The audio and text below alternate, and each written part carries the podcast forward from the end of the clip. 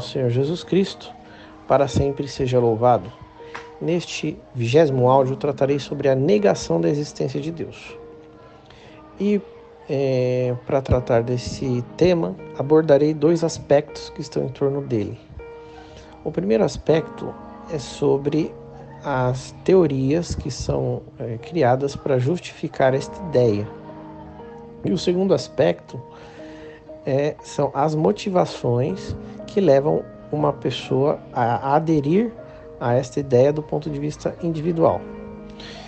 No primeiro aspecto, nós podemos é, perceber que existem várias correntes teóricas, filosóficas, científicas que tentam defender a não existência de Deus é, através de várias teses e argumentos. Mas é, existem dois que são os principais é, que eu é, gostaria de elucidar aqui.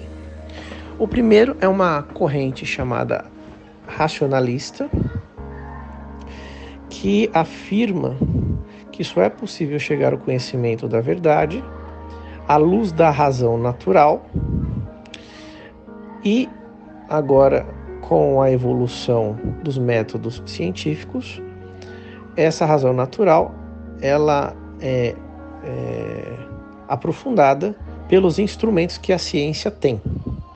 Portanto, é, só é possível afirmar que Deus existe se a ciência provar que ele existe. E qual que é uh, a falha nessa, nesse tipo de argumento ou de pensamento?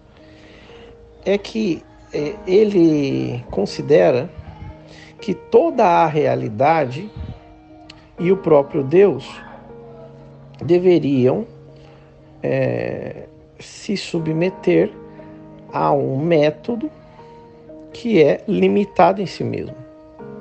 É como se a pessoa quisesse pegar Deus, transformar num ratinho de laboratório e começar a examiná-lo e assim poder afirmar que ele existe, que ele tem essas qualidades, essas características, esse peso, essa altura, etc, etc. O que, quando a gente fala dessa forma, é, a gente percebe o absurdo. Porque, como eu já disse no áudio anterior, Deus ele não está dentro da realidade, ele está acima da realidade e ele dotou toda a realidade com qualidades que ele tem de maneira infinita. Então, achar que nós, meros mortais, desenvolvemos um método que a gente chama de método científico e que Deus poderia ser provado e analisado por esse método,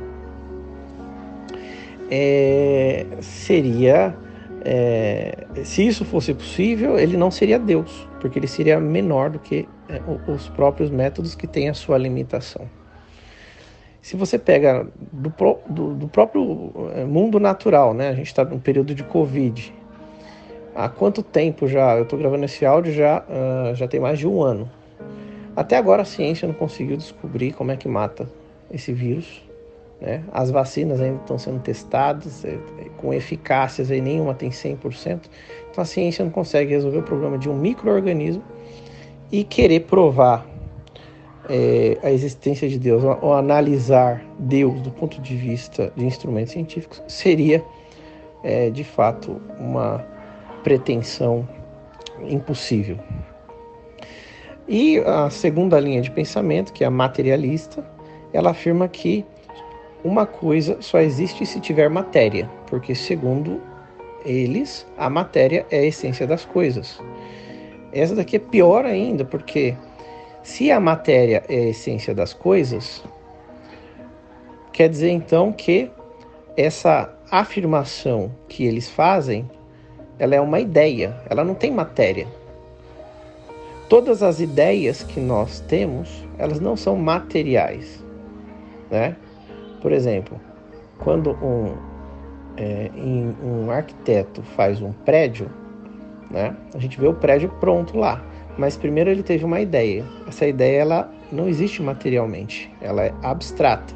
Depois ele risca essa ideia no papel, Depois o projeto vai sendo detalhado, manda para os construtores, eles constroem tal prédio lá. Mas primeiro ela surgiu como uma ideia e essa ideia existe e foi materializada. E uh, toda teoria é assim. Toda teoria é uma ideia, é uma ideia que existe, que é transcrita em papel, né, digitada. Você vê lá as letras, mas aquilo não é a ideia, aquilo é a transcrição, é a forma de comunicar a ideia. Mas a ideia em si, ela é imaterial, é abstrata. Então, se um materialista falar assim, ó, uma coisa só pode existir se tiver matéria, então você fala assim, olha, então é isso que você está falando é uma ideia. Ideia não tem matéria, logo ah, o seu conceito é falso. Pronto, você derrubou o materialismo inteiro, né? Ah, portanto, é, esses argumentos que a gente vê, eles são muito frágeis, né? É, eles até têm alguma lógica, coerência interna, mas quando você vai para o nível dos princípios, eles estão sustentados em nada, são facilmente é, derrubados.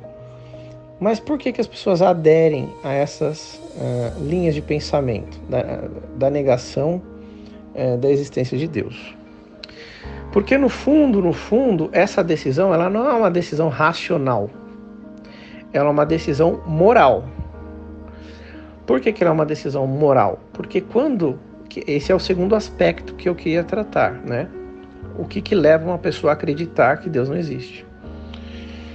Porque quando ela crê na existência de Deus, é, não é a mesma coisa que eu é, acreditar que caiu uma árvore ali na frente da rua. Né? Isso não vai mudar nada na minha vida.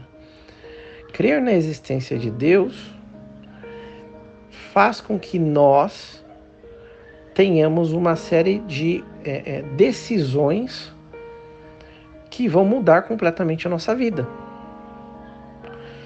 E negar a sua existência, dependendo de como esteja a nossa vida, torna a nossa vida mais cômoda, em certo sentido.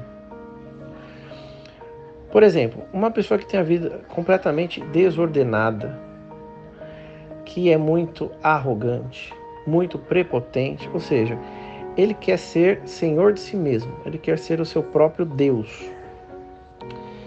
Para ele é mais cômodo acreditar que Deus não existe do que acreditar que existe um Deus que criou todas as coisas. Nessas coisas ele dotou de lógica. Essa lógica com, com, é, com, contém leis, né? Quer dizer, essas lógicas, essa lógica são as próprias leis do universo e, e da natureza e da relação entre os seres, e que, se existem essas leis, eu posso estar é, correto em algumas decisões que eu tomo, ou eu posso estar é, enganado, eu posso estar errado. É, e aí eu, acreditando em Deus, vou me configurando a essas leis, a essas verdades que são reveladas porque eu quero ser bom, eu quero fazer o bem, eu quero agradar aquele que me deu a vida, não só a mim, mas a toda a tudo que existe e uh, que quer que eu uh, me configure a Ele para que eu seja feliz. É, portanto, nós temos uma série de pessoas que negam a existência de Deus com argumentos teóricos, mas que no fundo, no fundo, tem uma série de problemas pessoais. E aí esses problemas são como que barreiras, né, que eles têm que derrubar para poder aderir a essa verdade. Às vezes traumas, injustiças que passaram, é, a, a própria próprio vício em algumas coisas que a pessoa não quer abandonar. Às vezes ela está tão mergulhada no pecado e gosta tanto daquilo que ela prefere negar que aquilo é errado do que ela tomar uma decisão é, definitiva, porque aquilo vai causar dor, né? Enfim, então existem uma série de aspectos que a gente pode chamar de aspectos morais que limitam a pessoa é, que, não, que não deixam que a pessoa livremente é, tome essa decisão de é, reconhecer a existência de Deus e assim se configurar à vontade dele. Eu acho que para esse tema é suficiente é, e a gente deve avançar agora para outras partes do creio. Muito obrigado e fiquem com Deus.